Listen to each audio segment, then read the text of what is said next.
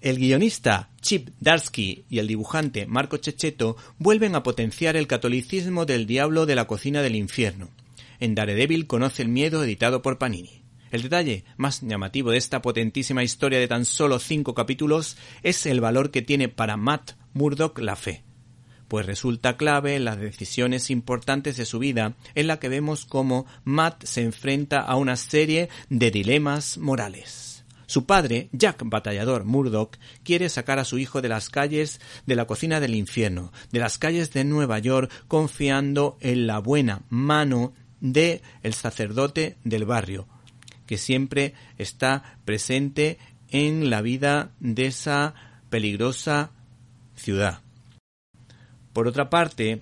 y parafraseando a Juan Manuel Cotelo en su documental La última cima sobre la vida y obra del sacerdote montañero Pablo Domínguez, pues eh, hay que decir que el sacerdote ha estado presente en los momentos más importantes de tanto de la vida de Juan Manuel Cotelo como en este caso del personaje en cuestión, Daredevil, pues le bautizó un cura, le dio la comunión un cura y le casó, en este caso a Juan Manuel Cotelo, un cura. Por esa razón, este sacerdote, uno de los protagonistas de la historia en cuestión, se muestra como la persona que lleva por el camino correcto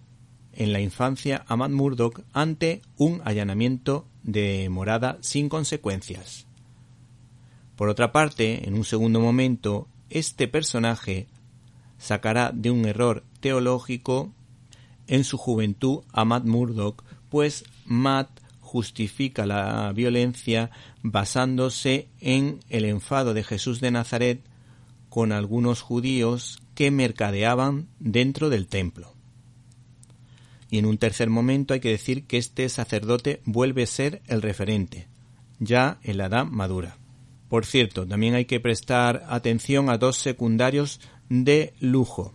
como por ejemplo el de un policía que destaca por su nobleza, por su ética y por su valor, que de alguna manera recuerda al teniente Gordon de Batman. Por otra parte, Spiderman, su gran amigo, vuelve a ser su referente ético y moral, diciéndole Dios te ama, Matthew, para hacerle reaccionar. Por último, hay que prestar atención a las portadas alternativas de Mateo Escalera y Moreno Dinicio.